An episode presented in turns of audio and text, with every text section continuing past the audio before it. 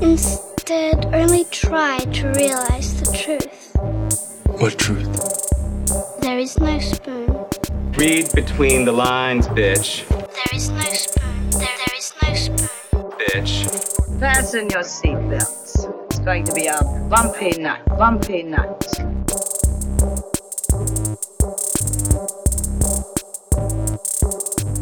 Saludos amigas y amigos, yo soy Mario Alegre Femenías Y yo soy Rosa Colón. y esto es Desmenuzando. Chachán.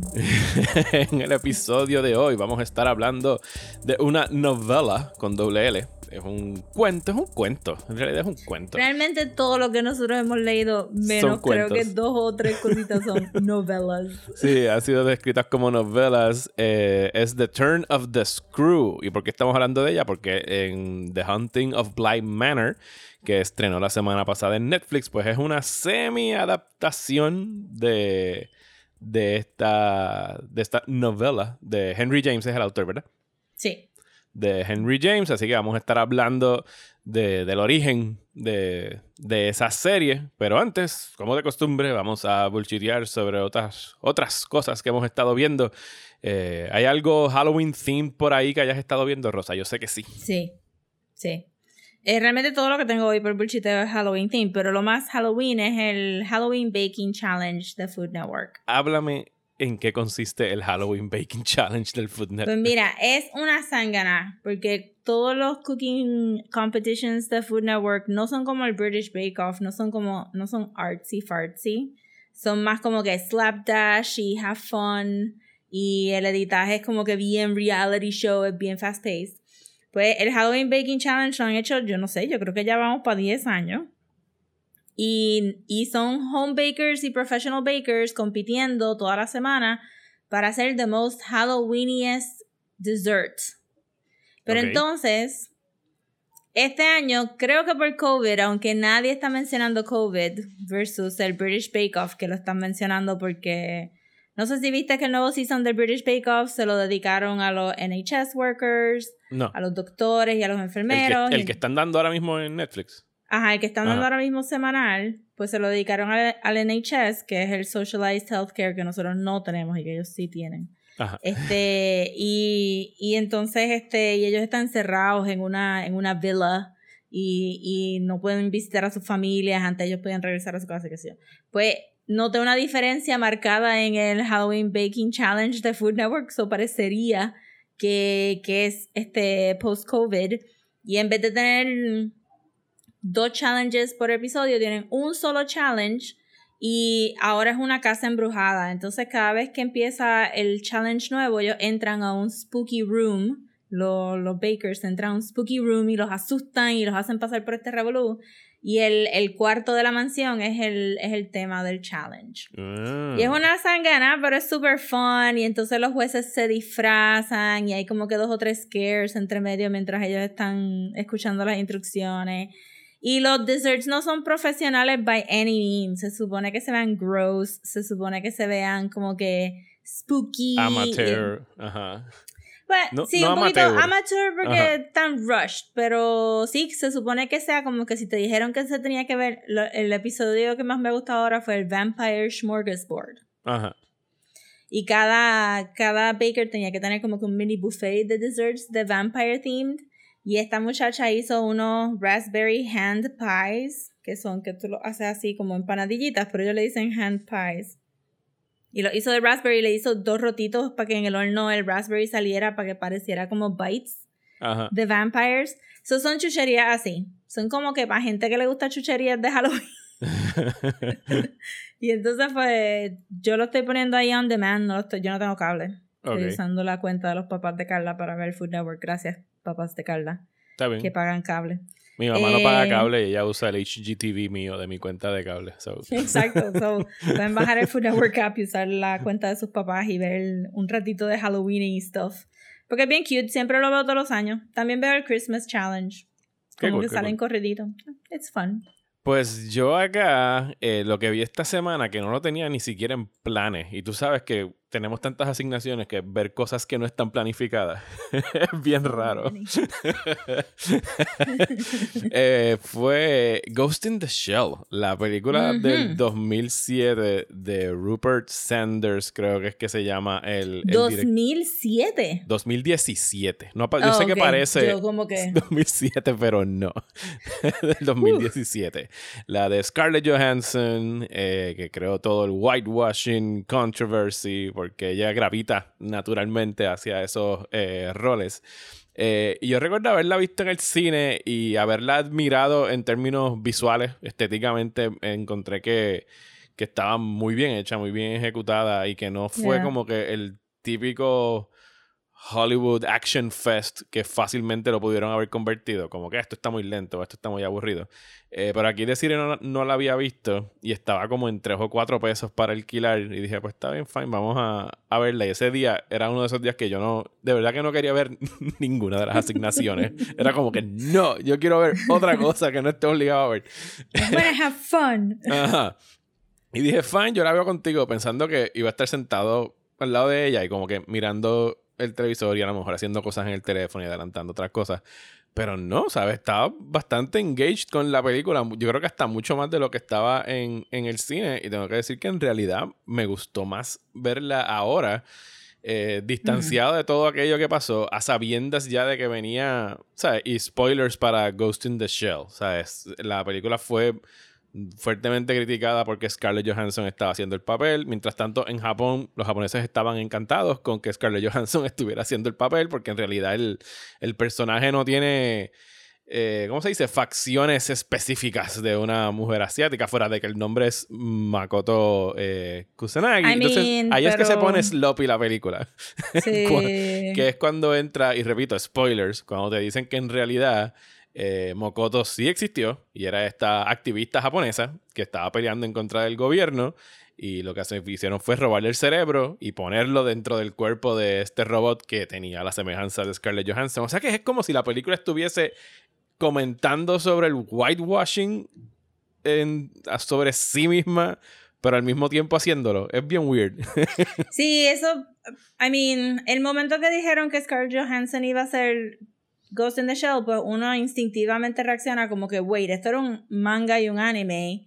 Esto probablemente le pertenece a un personaje, está, probablemente a un personaje japonés en- y una persona japonés debería de poder hacerlo.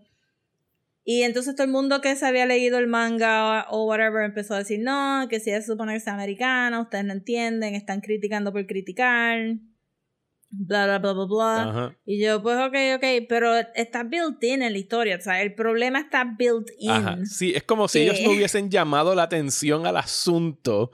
Maybe tú lo dejas pasar, pero cuando ya tú lo incluyes de parte de la trama de que, ah, sí, en efecto, she was Japanese y ahora es Scarlett Johansson. Y entonces la científica era este Juliette Juliette Binoche. Binoche. Ujú. Y entonces este Scarlett Johansson tiene estas facciones bien europeas y el otro nene es más como que salió de una pintura renacentista, if you will, looking. Eh, ¿Cuál es Michael Pitt, el que está haciendo el, del villano?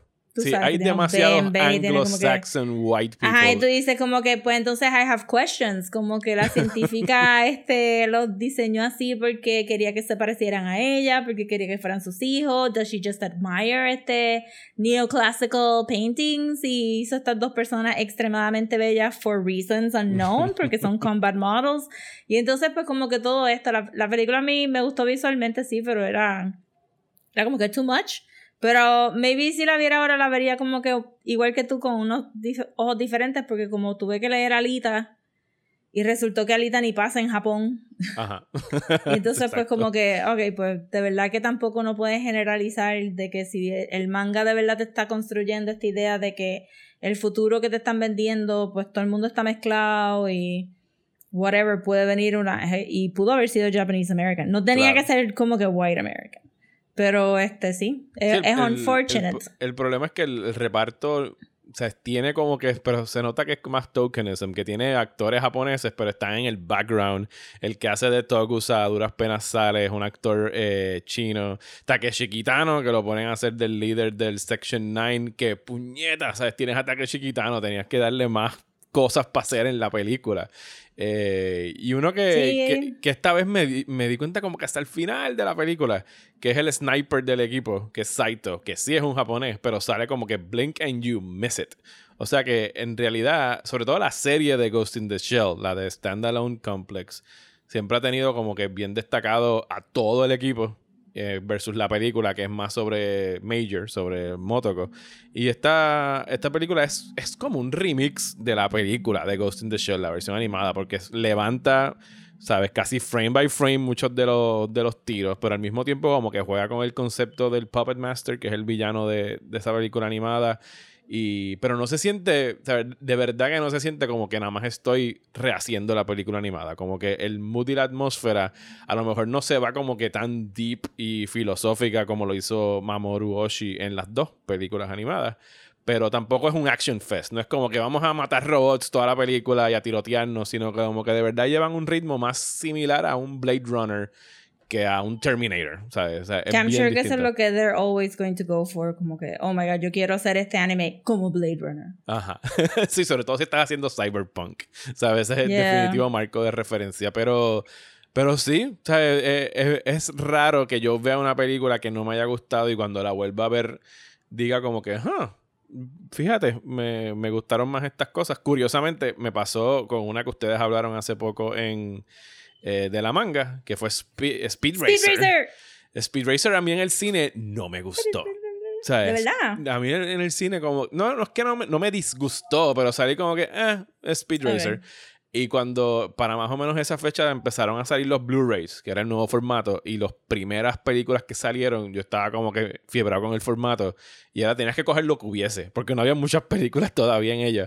Y Warner Brothers de las primeras que sacó fue Speed Racer, y dije, pues que se chave para probar el equipo y que se vea bien. Además, esa película, esa película me acuerdo que se veía cool, esa era la mejor que tenía. Y, y cuando la volví a ver fue como que, huh, I was very wrong about this movie. Esta película está bien nítida. Está súper nítida. Está súper nítida eh, Speed Racer, así que si quieren escuchar esa discusión de Speed Racer, vayan a De la Manga. El- Yeah, plug, plug. el- yes. ¿Qué más? ¿Qué más has visto por ahí? Pues yo vi hace par de semanas atrás y se me olvidó, so de ahora en adelante estoy escribiendo todo lo del bullshiteo en handy post-it notes para recordarme. Eh, que vi este Babysitter, The Babysitter, Killer Queen, que es la, la secuela, secuela, a ajá. The Babysitter. ¿Y qué tal? Eh, está súper fun.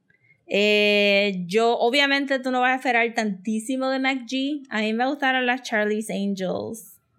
Remake de, Ajá. de Cameron Diaz y. MacG es como que medio macharrancito, but not too much. Este, medio superficial, but good action. Se llama y Tiene good humor. Se llama MacG. I mean, hello. So, cuando vimos The Babysitter eh, el año pasado, si se recuerdan, que la vimos en el local como parte. No sé si fue el año pasado, actually, no, fue el año antipasado. Que la vimos en el local este, en Pelis para Pelos aquella vez cuando podíamos reunirnos antes del COVID. Y The Babysitter es super fun, pues la secuela es con el mismo muchacho y todo Ok. con el mismo baby. Que yo tuve que hasta buscarlo porque yo le porfí a Carla toda la película como, ese no es el mismo nene. Nadie estira tan raro. No, ese no es el mismo nene. Pero sí era el mismo nene, creció de lo más cute. Y entonces pues tienes como que es un sequel slash prequel porque te explican mucho de la motivación de, de la primera babysitter. No sé si tú la has visto. Eh, no, no he visto la, la primera Babysitter. Pues básicamente es este Samara Weaving, que es como que la de Ready or Not, la Ajá. hija de Hugo Weaving. Eh, ella es una babysitter que es súper cool, es bien geeky, she's very cute y sabe engage con los nenes y todos los nenes geeks les encantan tenerla a ella de babysitter porque she's the best. Pero ella es un demonio que está en un cabal que se roba como que la sangrecita de virgen de los nenes chiquitos que, que Oh, de esto. ok. Pero entonces el cabal es lo que está súper fun porque, digo, ella está fun también, pero el, el cabal tiene como que estos really stereotypical personalities, but they, they're super funny. Y pues entonces en la segunda te explican por qué la primera pasa y what's going on with all that. Que no quiero decir mucho más. Realmente no hice muchos spoilers de lo que dije salió en el trailer de la primera. Pero si quieren pasar un weekend chévere, riéndose de chistes así como que medio sophomore, medio un poquito toilet humor, medio un poquito de como que 12-year-old sex jokes, if you Ajá. will. Este, ¿Pero es, es R o es PG-13? Yo creo que es R. Ok. Quiero Sí, decir. para saber si puedo ponérsela aquí a, a. Daniel o a Sara. Ah, no, tú sabes, son muchos boob jokes. Ajá. Sí, sí, Son nada boob jokes, gráfico. sí, como que hot y como Ajá. que ajá, como que. Porque es que la pelirroja es bien funny. y la pelirroja es la, la hot one y es como que. Hay un poquito de, de sexual stuff en el sentido como que, ah, están besitos o whatever, pero no hay sex scenes. Porque todo el punto es que se supone que sea media 80s trashy, pero no, no, no nudity trashy, sino como que toilet humor trashy. Ajá. Los kills son bien gross.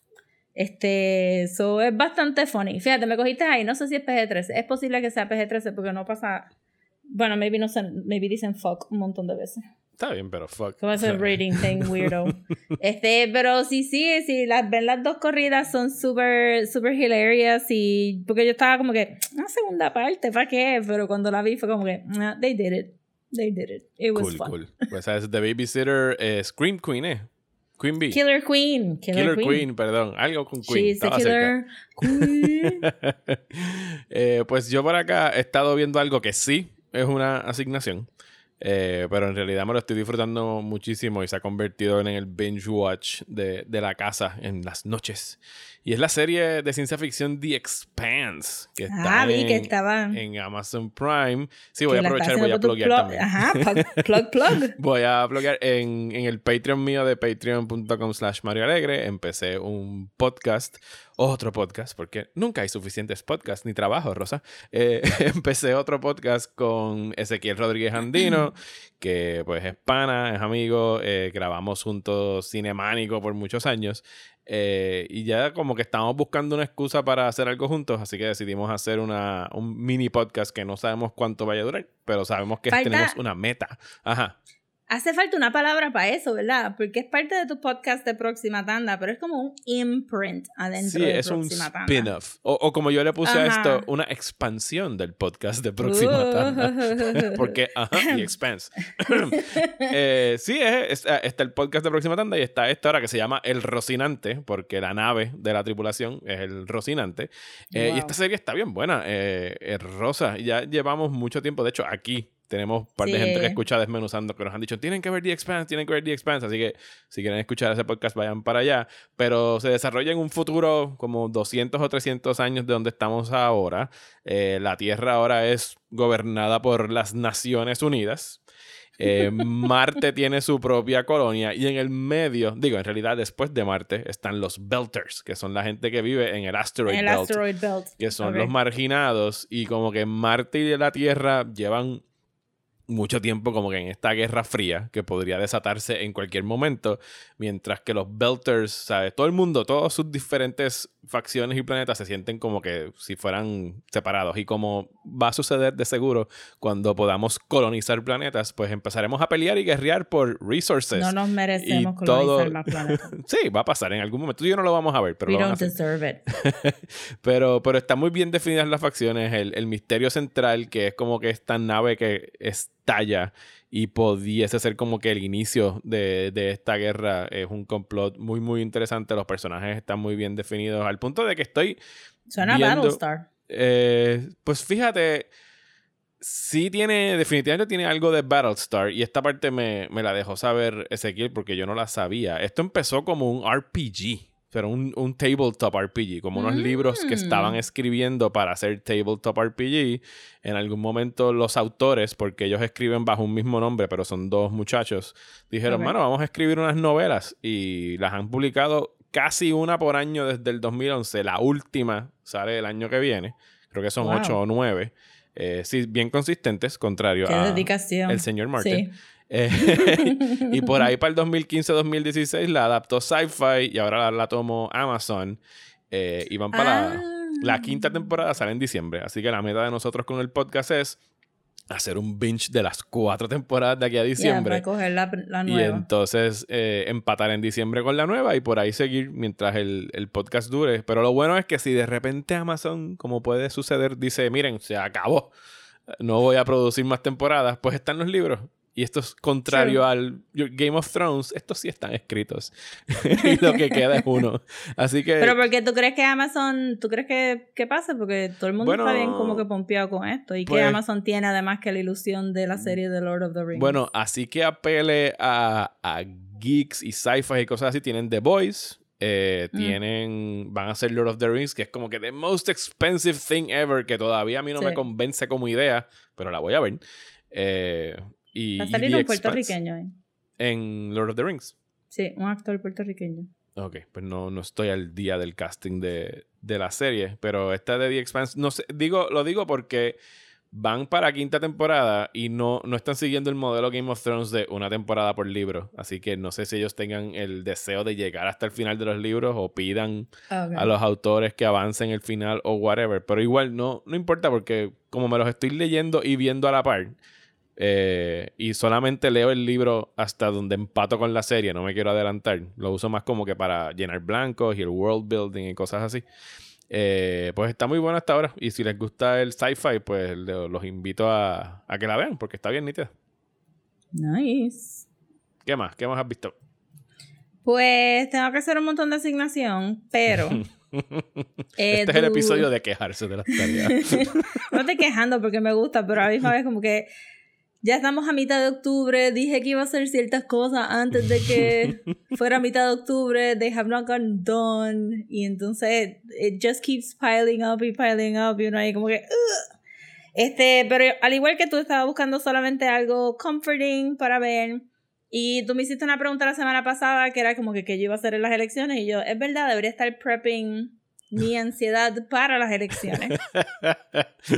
Y dije, este, que puedo empezar a ver? Y como este año no tuvimos American Horror Story y ya acabé Ratchet, eh, pues dije, déjame revisitar American Horror Story, el season 6, si no me equivoco, que fue en el 2017, que se llama Cult. Ok, que salió el año ¿Qué? después de, de Trump. Justo un año después y con eso es que comenzamos. Comenzamos con clips de Donald Trump anunciando su candidatura y Hillary anunciando su candidatura y entonces cortamos a las noches de las elecciones y yo no sé que si has visto hay un clip bien famoso de Sarah Paulson gritando al frente del del televisor porque anuncian que Donald Trump va a ser el próximo presidente, ella tiene no un nervous breakdown. Eso está en YouTube. Sarah Paulson reaccionando a Trump presidency. No, pero en el show, el personaje de Ah, en Sarah el Paulson show. en el show. Yo pensaba que era Sarah. Paulson, punto. I'm sure que ella reaccionó de la misma manera. y entonces pues te ponen el personaje de... Hay un personaje de este nene blanco que es el, el actor bien famoso... déjame buscarlo. Aquí está. Evan, Evan Peters. Ajá. Evan Peters hace de este nene blanco que es pro Trump y que se aprovecha de la situación para, para ¿verdad? Social climb. Y entonces este Sarah Paulson hace de esta mujer gay, este very upper middle class, este very upper upper middle class, este que que no quería que Trump ganara, pero que votó por Jill Stein en vez de Mm. Hillary Clinton. Y entonces es como oh, que en cinco, damn. Snap. en cinco minutos tú tienes tanta comedia política en un show de horror porque Evan Peters está rompiendo el televisor gritando You say, you say. Y aquella está llorando al frente del televisor y la otra pareja está como que este, la esposa del muchacho está como que, ah, no puedo creer que Trump ganó y él, ah, tu cabrona, tú votaste por, por, este, Por Jill este, Stein. Jill Stein, tú pudiste haber sido uno de esos votos, ella perdió aquí, qué sé, todo esto pasa en Michigan, by the way, Ajá. very prescient. Entonces, este, pues, también el show mezcla que ese año fue el año que la gente empezó a ver random clowns por todos lados. Ajá. ¿Te recuerdas? Me acuerdo, me Porque acuerdo. realmente todo el mundo se queja del 2020, pero yo Nunca creo que desde que entramos, desde que entramos en el 2010, como que todos los años han sido super weird y el 2017 fue el año de María y el año que en Estados Unidos aparecieron un montón de payasos everywhere for no goddamn reason. Sure, ¿por qué no? y entonces pues aquí mezclan las dos cosas y lo que tiene es el personaje de Evan Peters aprovechándose de, de este del miedo de la gente para crear un culto. Sí. Aparentemente, esto fue una temporada de American Horror Story que la escribieron viendo televisión, o sea, viendo CNN on the fly. Lo- incluyeron sí, todo eso y ya. sí. Full. O sea, I this mean, show la manera writes itself. Mira, la manera que ellos se adaptaron tan rápido fue como que, que, que, que ustedes van a el de Trump. Trump sale en lo, tú sabes que American Horror Story, todos los title sequences son bien artsy, Ajá. bien como que thought out, y hay como que un tipo poniéndose una máscara de Trump ahí, después sangre, y gente grajeándose la sangre. Y es como que, wow, ellos sabían lo que venía full, y dijeron, mira, si gana Trump, lo que vamos a hacer, O sea, de- pospon el... Quizás hasta el- querían que pasara para poder hacer la serie. Sí. Ellos tenían las cartas porque el próximo season después de Cult es Apocalypse. yo, mueve el Apocalypse un poquito down porque ahora vamos a hablar de Trump. Y de verdad que Apocalypse este is fue coming, también no se preocupen. Podemos Ajá. atrasarlo una- un año. Full. Y este es el season que Billy Lord como que se integra completa al cast. Antes era como que dos o tres y ya como que este es el primer season que ya tiene como que un papel grande. So que es bien funny y qué sé yo, está bien bueno de verdad. Este, y bien como que ahora cogiendo los chistes y uno como que, ¡ay, es en Sale también este Billy Eichner, ¿es que se llama? El comediante. Billy Eisner, el que hace Billy on the Street, el que entrevista a la Ajá. gente en la calle, sí, Ajá. es un tripeo. Que también tiene un quotable de, un, de un vecino que es bien como que Doomsday Prepper en parte y en una parte se va la luz y él llega a la casa de ella y dice Lesbians, we're under attack. la voz de él. Es súper funny, de verdad. Lo pueden chequear. Es el Season 6 y está en Hulu y en Netflix. En los dos. No sé por qué American Horror Story están los dos, pero están los dos. Ok. Pues nada, derecho, porque eso es AMC, ¿verdad? No, eso es Fox. Este, Fo- eh, FX, FX, ok, ok, ok. Pues sí, pues nada, eh, vamos a continuar hablando entonces de historias de terror. Así que movámonos al tema principal de esta semana, que es la novela The Turn of the Screw. Turn it.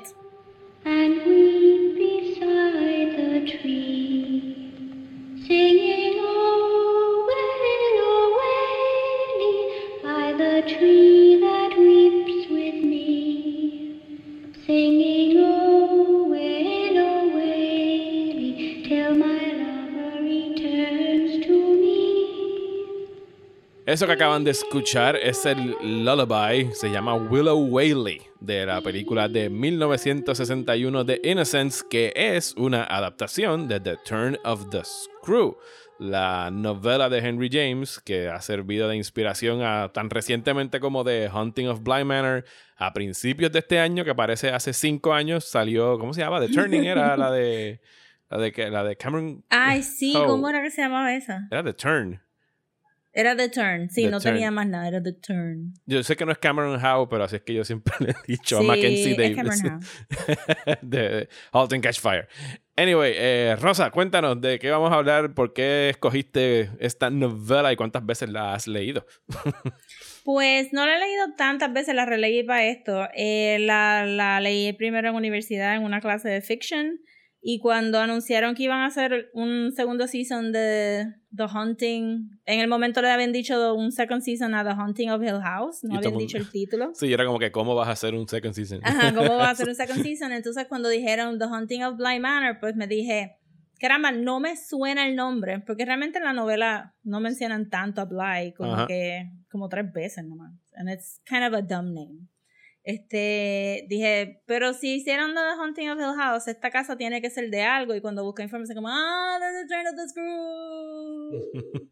y me recuerdo que me había gustado Fine, aunque un poquito, o maybe es que la leí con mucha prisa esta vez, pero un poquito difícil de leer Sí, no es un, porque no es un es inglés read. pesadito. Ajá. Sí, nos pasó. No es tan Ajá. fácil como Hunting of Hill House. Hunting of Hill House se lee bastante rapidito y es bien ligera. Sí. Esta es como que media pesadita y entonces siento que Henry James, este, lo otro que yo había leído de él es este Daisy Miller, que es también una historia eh, que se queja un poco de estas nenas victorianas, medias frívolas, medias así media airheadcita y que, que él tiene una voz bien particular pa- para este, la governess que, que se lee como que, como que nena, estás regodeando ahí un montón, suéltalo, porque es que estás ahí, y, y tú ahí como que, dilo. so que, que, hace que es un poquito pesado porque ella habla mucho y, y, y, lo, está, lo está narrando, lo están leyendo de un diario y como que no es the most straightforward of gothic este of gothic este ghost stories. Sí, Pero me, gusta mucho. Me gusta el setting donde empieza, que es como que estamos en Christmas Eve y vamos a contar ghost stories. Y fue como que, ok, claro, eso es lo que tú haces No, en Navidad. Pero vamos a hablar de lo douchey que es Douglas, el que está contando la historia. Ajá. Porque él se tarda tres días en contar la Es el historia. peor storyteller ever. Primero, super moody. Porque, so, para los que no sepan, los victorianos se aburrían tanto que se reunían alrededor de la, De la, de la de chimenea. la, de la chimenea a contar ghost stories. Y es como que, uh, escandaloso, qué sé yo. Yo he leído otras historias de. Es a contar And the chismes, Rosa. ghost was beside you all along. Ajá. En las historias de. Este. Pero aquí él está como que pokeando el fuego con su. Con su pie y actuando todo broody. Sí, pero este era gente- gossipy. Tenía un elemento de gossip porque era de un diario de una, de una Sí, governess. pero él está ahí como que. Sí, yo tengo una historia. Pero no se las puedo contar hoy. Tengo que ir a buscarla. Douglas. Tengo que mandar a pedirla y todo el mundo, diache, Douglas. Y él ahí como que, ok, pues voy a escribir la carta. Y todo el mundo esperando el manuscrito. Y llega el manuscrito como que, no, no lo puedo leer ahora. Tienen que esperar hasta mañana. Ugh. Y se iba y uno como que, Douglas, ¿en serio? Sí, sí. Arranca. Cuando por fin este te dice pues que es el, es el diario de la governess de, de Bly y pues se supone que tú lo tomes por fe que es un first hand account. El, La governess el- sin nombre. Se llama The Ajá, la Governess. govern the governess. Este, porque why would you write your own name in a diary? That would be so. And I said to myself, y Londra, este, pero, pero parte de la belleza de la historia es que se supone que sea bien ambigua y que tú no sepas si the governess te está diciendo la verdad, si los niños están mintiendo y si de verdad hay un fantasma o no. O sea, los personajes son la governess, Mrs. Gross, que es una cocinera de los lower levels de la casa para los que vieron este, ¿verdad? Eh, Downton ¿cómo que Abbey. Downton Abbey. Saben que los sirvientes son del lower level of the house. Este, so que se supone que tú tomes por dado de que Mrs. Gross no es super educated, no sabe leer. Este, y que tiene mucho, y que dada la conversación que ella tiene con Mrs. Gross, que ella es bien set en esa división de clases, como que ella no va a hablar mal de los niños, porque los niños son por encima de ella. Y entonces the, masters. governor, ajá, the masters, the little masters, the little lady. Y entonces eh, los otros personajes no se mencionan. O sea, hay un groundskeeper en algún momento, hay un... eh, pero no están ahí realmente con la governess. Ella solamente interactúa con Mrs. Gross, con los niños, Flora y mm, Miles, creo que se llamaba, y, y los dos supuestos fantasmas. Que entonces son Peter Quint y Miss, Miss Jessel. Sí, eso sí tiene el nombre. Sí, eso sí tiene el nombre. Y entonces, eh, básicamente ella describe como... eh, ella describe como que el, el tío de los niños que los heredó, porque los papás eran colonizadores de India y se murieron por allá. Y que no le quedaba de otra que hacerse cargo de Algo ellos que pasaba en Inglaterra, según la literatura, todo el tiempo. Todo el tiempo. Los ingleses estaban constantemente yendo a India a morirse de snake bites, del calor, del todo. De malaria, de lo que sea. Ajá. Y dejaban todos estos niños por ahí. Pero el tío no quiere nada, nada que ver con los niños y no quiere que, lo, que le escriban, no quieren que nada, nada. No nada, me nada. jodan. Yo estoy Ajá. pagando por ellos y ya. Y ya, y, y él le vende ahí como que no, ellos están mejor allá, es más saludable, todo el mundo los quiere por allá, no me, no me jodan con esos niños, que, que es como que medio weird ya de por sí. Este, pero, pero supongo que, que no tanto, dado que los niños parece que eran bien annoying. Entonces, ella como que se enamora del tío right away, o, o se pone como que un challenge de "Oh, este hombre me ha encargado a sus sobrinos y me dijo que no lo molestara y yo voy a ser como que the most perfect governess para ganarme la admiración de esta persona que con quien he hablado solamente cinco minutos. Sí, está, tiene, está infatuated con el tío, a quien nunca vemos. Sea, pues A como nunca volvemos a ver. Tenemos un, eh, tiene un crush bien, bien serio y ella, y quiere, ella no quiere ser solo el governess, ella quiere ser la, la, la madre postiza de estos dos nenes. O, o ella se deja, ¿verdad? Porque cada vez que mencionan al tío es como que, "Uh, uh, ¿qué? No, que venga para acá. ¿Pero por qué? ¿Por qué tú quieres que yo le escriba? Es como que, nana, cálmate. Que por eso que habían dicho que una de las cosas de- del libro es como que she's hysterical.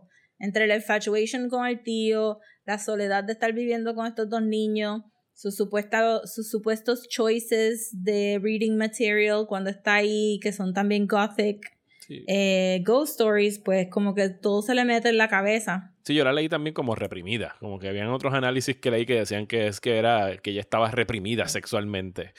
Sí, Eh, bueno, all Victorian women were in a way.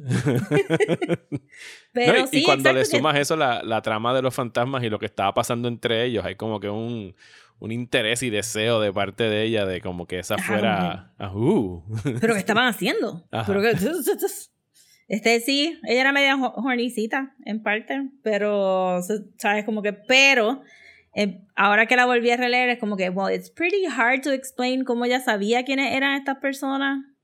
Si ella realmente no habló con nadie antes de ir a Bly, porque ella sabía físicamente, I mean, sea, Mrs. Gross es la guía de ella para saber qué es lo que Sí. está pasando.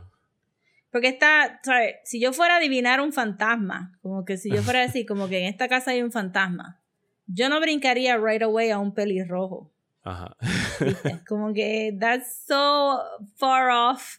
Tú empezarías medio con alguien rubio, como, oh, no, vi a alguien rubio. Y Mrs. Gross estaría, "Mm, él no era tanto rubio como Strawberry Blonde. Ah, ah. O sea, que tú te inclinas por la interpretación de que ella en efecto estaba viendo los fantasmas porque las descripciones eran muy específicas de lo que Es estaba que viendo. está demasiado específico, sí. Ella no tendría ninguna manera de saber eso. So, that's a point for her. Ajá. Este, Sí, de que no estaba pero- loca ni, ni histérica.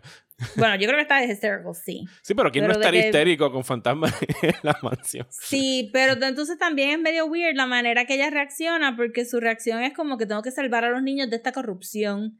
Y, y eso me parece también bien interesante porque eh, ya nosotros hemos estado tan acostumbrados a ver tantas películas de horror de fantasmas que es como que, pues sí, ok, hay un fantasma, trae la sal, trae los fósforos, trae el crucifijo, we can, we can do this. Porque Esto entonces se arregla fácil. Ajá.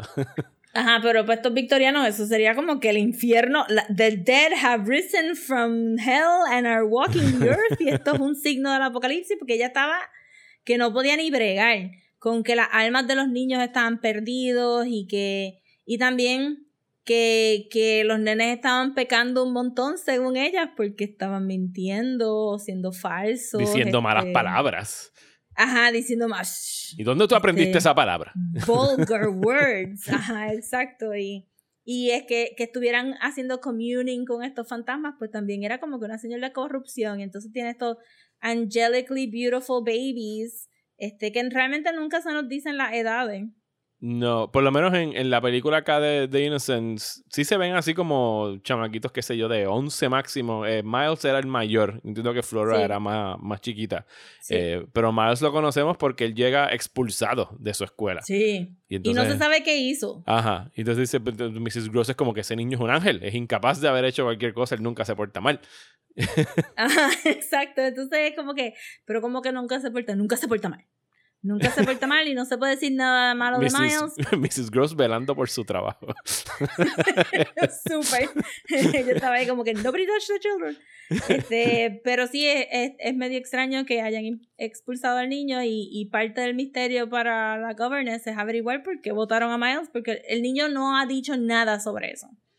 Y entonces, el, el reveal, el primer reveal de la historia es que supuestamente los niños habían tenido una, unos relationships bien apegados con las personas anteriores, que eran Peter Quint y Miss Jessel, pero ahora no los, no los mencionan y no actúan como si estuvieran grieving estas personas. Y no se sabe si ellos saben que están muertos at all. Sí, y la, y la historia alrededor de ellos es que Peter Quint era como el vale, el personal servant. Again, de- visto Downton Abbey, saben Ajá. que el valet Sí. es el que le pone los botoncitos al Ajá, master. el, porque que viste al master y le, y le sacude los hombros cuando Le se brilla pone los zapatitos para que se vea lindo. Sí, es el, el soplapote del master. y Miss Jessel era el former governess, era como que la predecesora de este governess.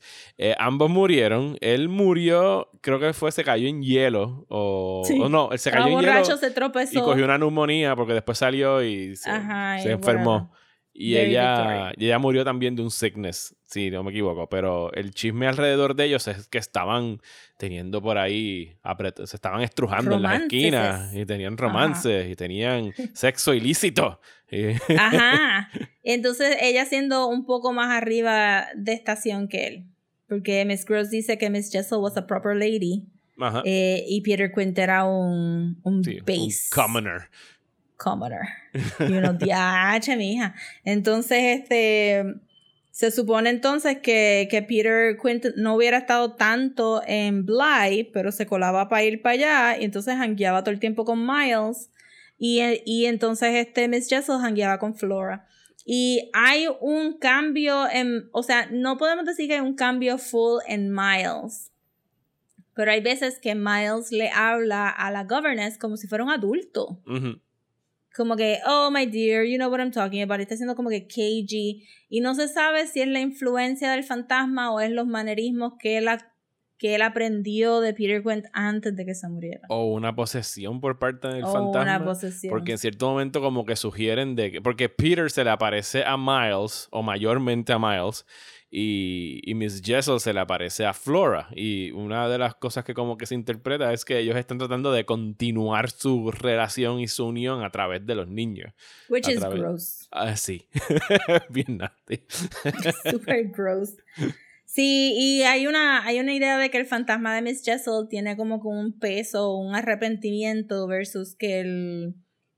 Porque siempre la, la describen como que slumped over y como que haggard versus el, el, este, el fantasma de Peter Quint, que cuando, cada vez que la governess se lo encuentra es como que intensa mirada de anger y como que este, este fuego versus que Miss Jessel es como que más este llanto.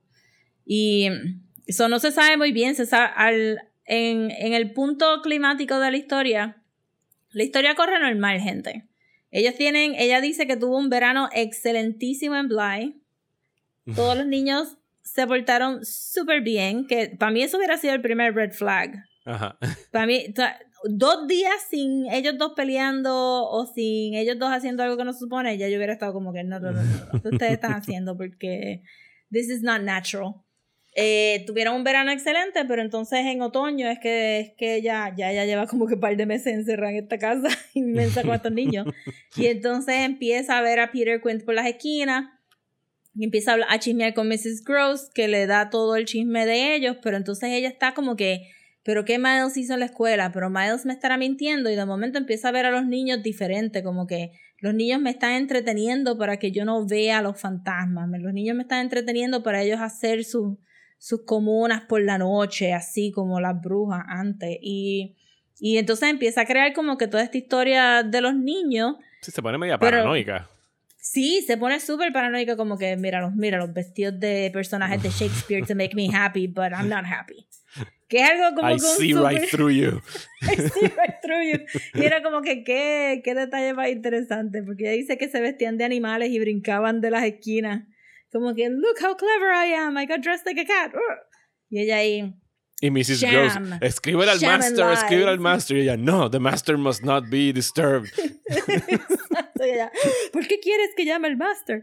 Y es como que, ay, bendito. Entonces, pues esa paranoia le dura un montón y ella sigue viendo más y más los fantasmas, pero se asusta menos cada vez. Ahora se siente como que está en un crusade para salvar las almas de estos niños. Y entonces llega un punto una noche que, que manda a Flora con Mrs. Gross, le dice, mira, llévatela de la casa, yo me voy a quedar sola con Miles y, y sácala de la casa Flora para que Jason no se la lleve. Y Miss Gross ya a este punto está como que slightly confused de lo que está pasando. Pero se la lleva. La nena también tenía como que una fiebre. Le estaba empezando una fiebrecita. Y entonces el climatic point de la historia es ella encerrada en el cuarto de Miles y como que agarrándolo y abrazándolo y como que no, y tú me tienes que decir y confiesa y qué sé yo, y viendo a Peter Quint en la, en la ventana y en una parte se va todo oscuro y entra un viento pero la ventana estaba cerrada y parece todo como que un exorcismo en, en, en la cabeza de ella. I'm sure. Ujú. Y entonces, pues nos, nos quedamos con la conclusión de que no sabemos si que si Miles murió de un susto o por, pe- pero por ella o por el fantasma. Yeah. Y también tenía una fiebre y es como que hace, eh, o sea, en la historia ellos estuvieron afuera mucho por la noche, que en época victoriana, that's death. Sí, si sí, tú sí. salías de tu casa por la noche, pneumonia ahí, bam. Por eso es que nuestras millas. abuelas nunca nos dejaban. Mira, mira que coge sereno. Cierra la puerta. La muerte. Porque tú. Es- es- de esos cuentos de abuelita, a ti te decía, no sé, tu abuela o alguien que, que no podías caminar descalzo cuando estaba tronando.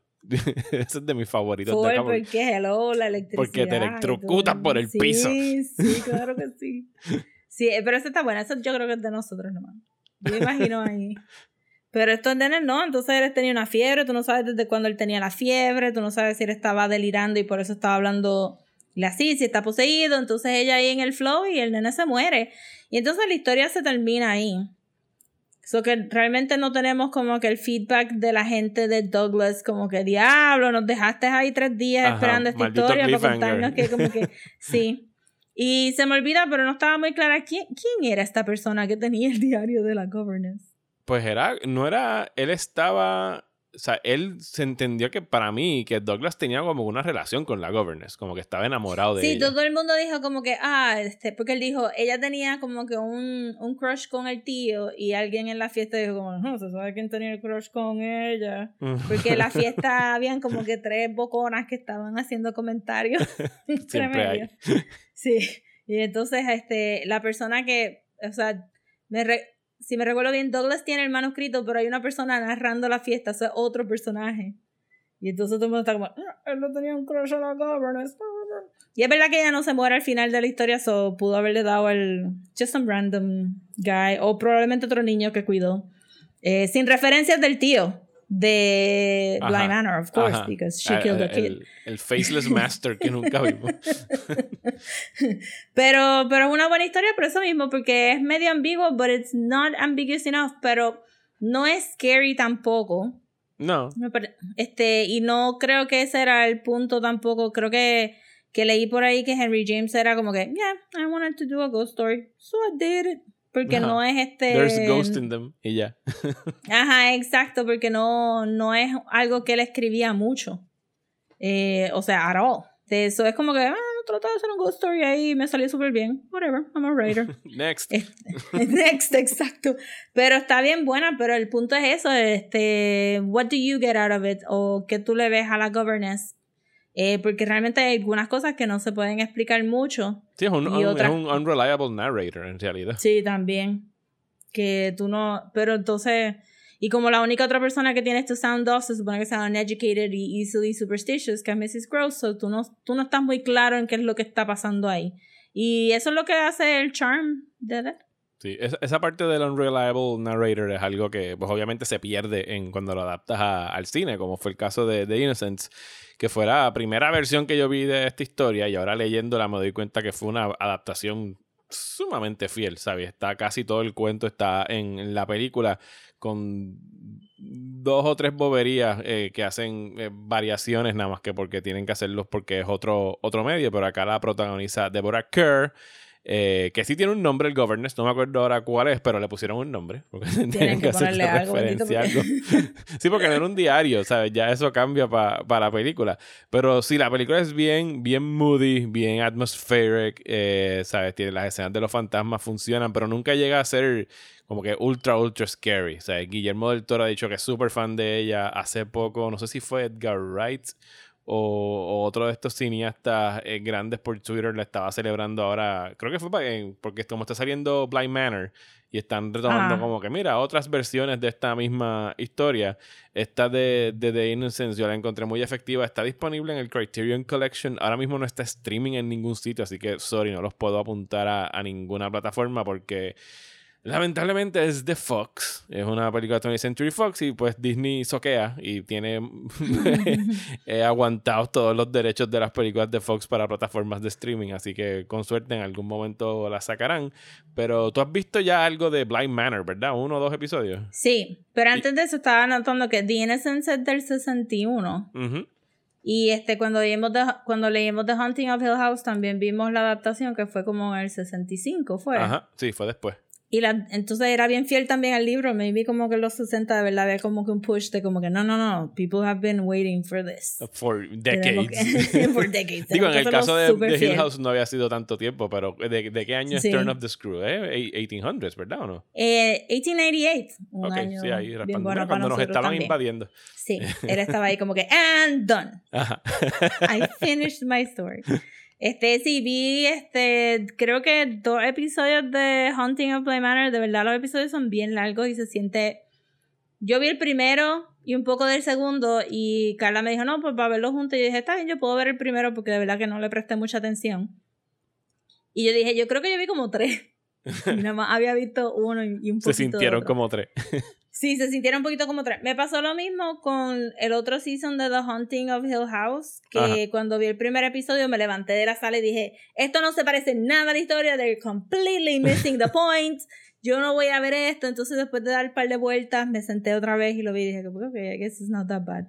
Este, el, el final no me encantó. Aquí pasó lo mismo también, como que inmediatamente como, they're missing the point of the story, I don't want to watch this. Pero ¿qué es lo que pasa al Why?" principio? Porque yo vi como que nada más que el mero, mero principio. Y están, yo pensaba que cuando leí el cuento, dijo, bueno, están repitiendo el, el, el setting de estar contando Sí, historias. sí, están fue. como en un picnic, una cena frente a- al patio Está de una en casa. un practice Un I wedding, mean, un wedding es como que rehearsal. la historia más complicada para comenzar un ghost story. Pero supuestamente hay como que un, unas parejas se va a casar. Claramente mitad de la familia es de Inglaterra, la otra mitad es de Estados Unidos. Se reunieron en California y te están diciendo la gente de la boda Ajá. que se están quedando ahí a pesar de que escucharon de que ahí habían fantasmas. Y entonces entra Carla Gugino Ajá. con su peluca, con su aire de, de tragedia, se sienta ahí y les dice a todo el mundo, cállense la boca que yo les voy a contar una historia súper O cabrona. sea que ella es el Douglas de, de acá. Ajá, ella es el. Douglas y entonces empieza a hablar por ahí. Y dice hasta lo de Turn of the Screw, que yo lo tuve que buscar. Turn of the Screw significa como que you're making it worse. Ajá. So, básicamente la historia dice, en la novela pasa también, él dice, Sí, ya, porque ¿tú un- crees que tú te asustaste con un niño? Déjame contarte una historia de dos nenes niños. creepy. Déjame Sí. contarte. Es Sí, eso fue lo que yo más o menos interpreté porque no, yo no busqué el significado de qué querían decir con The Turn of the Screw, pero sí, el, el Douglas es como que, ja, tu historia tiene un niño creepy, yo tengo dos. Es como que, ok, Douglas, calm down. Este, si ella hace de la Douglas, asumo yo que ella va a ser Flora o no sé. La cosa es que, que pues, esa parte no me molestó, obviamente, porque es Carla Gugino y fine. Y no me molesta que, que The Haunting of Whatever House tenga su establo de actores y los quieran reusar over and over, porque es como American Horror Story, I like Ujú. that. Pero la cosa es que inmediatamente, o sea, el setting es en los 80, which is fine. Y la, la governess o la au pair eh, tiene un pasado que la está siguiendo. Ajá. Y cuando ella va a la entrevista de del tío, un carro le pasa por el lado y tú te das cuenta que cada vez que ella se ve reflejada en un cristal, tiene una sombra detrás de ella con unos espejuelos redonditos. Ajá. Y ya para mí eso es como que, well, you're missing the point. This woman was just normal. No es como que ella no está viendo los fantasmas porque trajo algo a la casa. Ella se puso así porque llegó a la casa. Eso estaba ahí como que, "Ugh, ok, whatever. Y entonces, pero no, después me acostumbré y dije, está bien, bueno, fine, fine, fine, fine, fine. Este, y, y pues llegas a la casa, los nenes son cute, yo no diría que son beautiful como en el libro, Ajá. este, que se supone que sean como que este thing. Pero, tú sabes que en el libro cuando dicen beautiful son arianos, blancos. Claro que sí, los de vic- ojos hello, pero hello, hello. Estamos hablando de los victorianos. Sabes que tenían perfect golden curls, beautiful milky English skin, un poquito rosita, lo que, claro que sí. Como cherubs en un Renaissance painting. Y este, pero entonces eh, ya ya trae un baggage. Don't like it, pero lo voy a seguir viendo. Entonces, inmediatamente que llegas a la casa, boom, ghost everywhere, bam, bam, bam. Y hay un montón súper rápido. Y es como que, pero si es el primer episodio, can we Ajá. get here, please? Can we get and Sí, que enjoy hay, the hay house? muchas libertades creativas en, en la serie so far. Pues siento que lo hicieron, lo, hicieron lo mismo en The Haunting of Hill House, que es un libro que no te mencionan los fantasmas Como hasta la all. mitad. si no más. y no y no es o sea y la implicación es que son de la gente que vivió en la casa Ujú. Pero en The Haunting of Hill House había, tú sabes, como que una nación entera de fantasmas ahí colados. Que no tenían nada que ver con la casa. Este, for all intents and purposes. Y entonces siento que aquí también es como que ya enseñaron a la idea, enseñaron como que un poquito de un hombro de uno de los fantasmas y era como que, hmm, that doesn't seem like any of the ghosts that you would expect to be there because there's only two. Ajá. There's only two ghosts. Y entonces, pero whatever. Lo otro que no me está encantando también es que le dieron a ella anxiety attacks y es bien midsummer. Como Ok. que ella caminando bien rápido para irse a una esquina, respirar, y es como que. mm, it's a little bit too midsummer. Y siento que es como que lo hicieron a propósito, and I get why, but este, no necesita tener panic attacks. Eh, she could just be hysterical y that's it. Ahora, eso dicho, el resto del cast se ve súper bien. Sale el. Este muchacho, este británico que salía en iZombie, que era el otro Ajá. el otro autopsy guy, que es súper chulo. Y tiene un, tiene un papel pequeño so far, pero está bien chulo. Estoy hoping que cada una de esas personas que viven en la casa tengan, tengan este, como que su propio, ¿verdad? Arco, su propio sí, backstory episode. Bueno, no, no voy a bet en un arco, Mario. I just want to know who these people are. Un po- Eh, algo un poquito sustancial. Ajá, algo un poquito sustancial. Y, y pues estaba viendo el segundo episodio y paren aquí si no quieren teoría, because we have theories. Ajá. Este, que Carla y yo estábamos terminando el segundo episodio y Carla me mira, aquí hay algo weird, ¿verdad? Esta gente está muerta. so que, que a mitad del camino del segundo episodio a mí también me dio ese feeling de The Others. ok. Como que la governance no sabe quiénes son estas personas y lo está tomando por fe. Pero no hay nada que te diga a ti, yes, this is actually the groundskeeper y this is actually the cook. Y Mrs. Gross, que es esta actriz este afro-británica, ha demostrado como que un, un thing de que no come en la casa. You, you don't see her eat. Y han hecho un punto de decirte como que, ah, aren't you gonna eat? Y ella dice, oh, no, I'll eat later. O, este, I'll, uh, I already ate. Y ella está viendo cositas weird en la casa también. Y entonces como que dio ese feeling de, "Huh, esta casa es suficientemente grande y tu empleador nunca te acompañó a que tú conocieras a estas personas y tú lo estás tomando por dado de que todas estas personas están, número uno, vivas y número dos, trabajando en la casa. Mm, Red flag. I don't know, man. Este, me pareció que, que se podría dar una situación media The Others, if you will. The Others, qué buena película The Others. ¿Verdad que A mí me sí? encanta The The Others. best. Y esta semana dijeron que iban a hacer un remake Universal. Y yo dije, no, no, No. hagan un remake de The no va a Others. poder ser lo mismo. Ya eso pasó. Esa película We es perfecta. Esa película es de los Sí, mejores es ghost stories perfect. que yo he visto. De verdad que es so good. Yo no me canso de decir esto, pero tiene el mejor cambio de Eduardo Nor- Noruega, ¿eh? No, Noriega, Eduardo Noriega. No, Noriega, en la, en la pintura, en el cuarto. Ajá. Tengo que verlo otra vez. Hace tiempo que no la veo. Le- ¿Está en la Netflix? yo, yo la compré en Blu-ray hace ya un par de meses que la tengo ahí, porque se la quiero poner acá. De hecho, la voy a hacer ahora en este mes. Se la quiero poner a, a Daniel y a los nenes, porque I think it's very scary, pero no es como que. Es súper scary. Yo me recuerdo, la vi en el cine dos veces y la parte cuando ella se pierde en la neblina, el amigo mío trepó las piernas en el asiento y todo, en Montiedra estábamos como Sí, uy, no, no. ¿qué va a salir Y la por nena, la ahí?" nena con el, con el velo. O sea, es como que- Yes. no, esa película es What super a scary. twist, what a perfectly laid out twist that was. So good. Sea, es, So good. es un twist que incluso, hablando de así de ghost stories, para mí es un. Es incluso mejor twist que el de Six Sense. Ajá, Ajá. ajá. Entonces, sí, The Sixth Sense se queda corta al lado es de casi The como que el reverse de ese twist, pero me- mejor hecho. Es que está brutal. No lo voy a chotear Es aquí por si acaso no han visto The Others. No, no lo choteé. Pero es que está todo hasta de cómo el nene respiraba cuando le daba el mini panic attack, cómo la nena reaccionaba, la cara de Nicole Kidman cuando coge el shotgun para Ajá. defenderse y hace el chichik y de momento como que se recuerda de algo. You have to watch it over and over para coger It's todo so good. Ella quería que la nominaran al Oscar por esa película. Yo pienso que.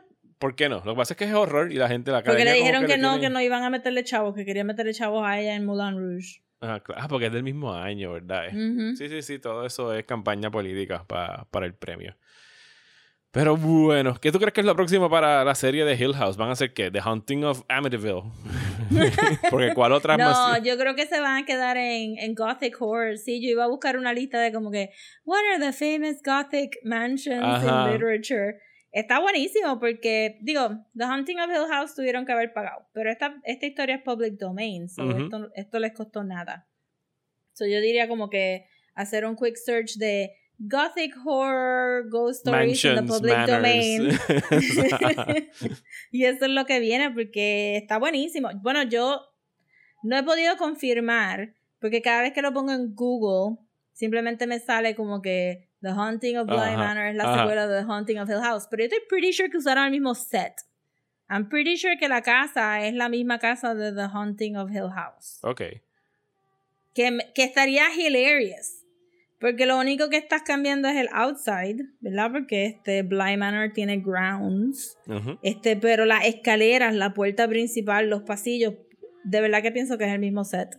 Y si hacen eso y están reciclando el set y están usando public domain, esto está excelente. Cero. Empiezan en Se, cero. se y están para buscando que el set chavo. becomes haunted, es lo único. Ah, bueno, pero allá ellos. get the salt, get the matches. Eso se arregla rápido con cleansing fire. We lay my love and I beneath a weeping willow, but now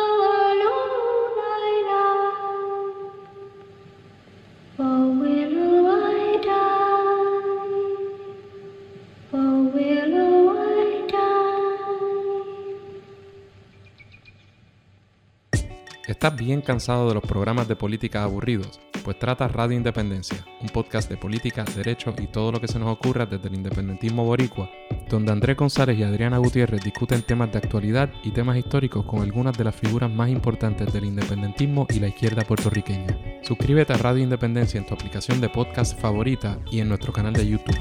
Únete ya.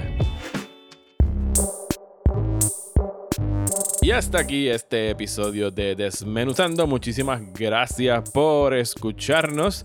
Regresamos la semana que viene hablando de Night of the Living Dead, porque el 27 de octubre la vamos a estar proyectando en un evento que te invita Desmenuzando a Cinema Fucking Caguas para ver el clásico de George A. Romero en el Drive-In The Fuck Brewing. Eso es a las 7 de la noche. Pendientes a nuestras redes sociales para saber cuándo pueden separar sus espacios. La entrada es gratis. La cerveza es buena. Eh, así que el popcorn pendientes. es plentiful. Sí, así que la van a pasar bien. Pendiente a nuestras redes sociales para eso. Mientras tanto, en Patreon vamos a tener un episodio dedicado a The Craft, la película de 1996, quiero decir. 95. ahora mismo no me acuerdo. 97. No, no es 97, es 96 o 95. De eso, esa parte estoy seguro porque no estaba, no estaba con Desi todavía cuando salió. Yo No sí puede ser menos mido las 95. películas. Porque yo la vi cuando estaba en la universidad. So tiene que ser en el 96 entonces. Pues entonces estamos en 96. Cosas que podríamos googlear, pero somos muy vagos para hacerlo ahora mismo. Oh my goodness, aren't we? y pendientes porque a fin de mes vamos a estar hablando de la segunda temporada de Legend of Korra, una de nuestras múltiples asignaciones para seguir con el tema del episodio, que es quejarse de las tareas. Eh, así que muchísimas gracias por eh, patrocinarnos en patreon.com slash desmenuzando, donde lo pueden hacer desde un dólar hasta cinco dólares al mes. Rosa, ¿dónde nos pueden conseguir en las redes sociales? Nos pueden conseguir en Instagram como desmenuzando, en Twitter y Facebook como desmenuzandopod y si nos quieren mandar un email lo pueden hacer a desmenuzandoelpodcast at gmail.com. A mí me consiguen como Mario Alegre en Twitter e Instagram. Y a mí me consiguen como Comics en Twitter, Instagram y Facebook. Y será hasta la semana que viene en Desmenuzando.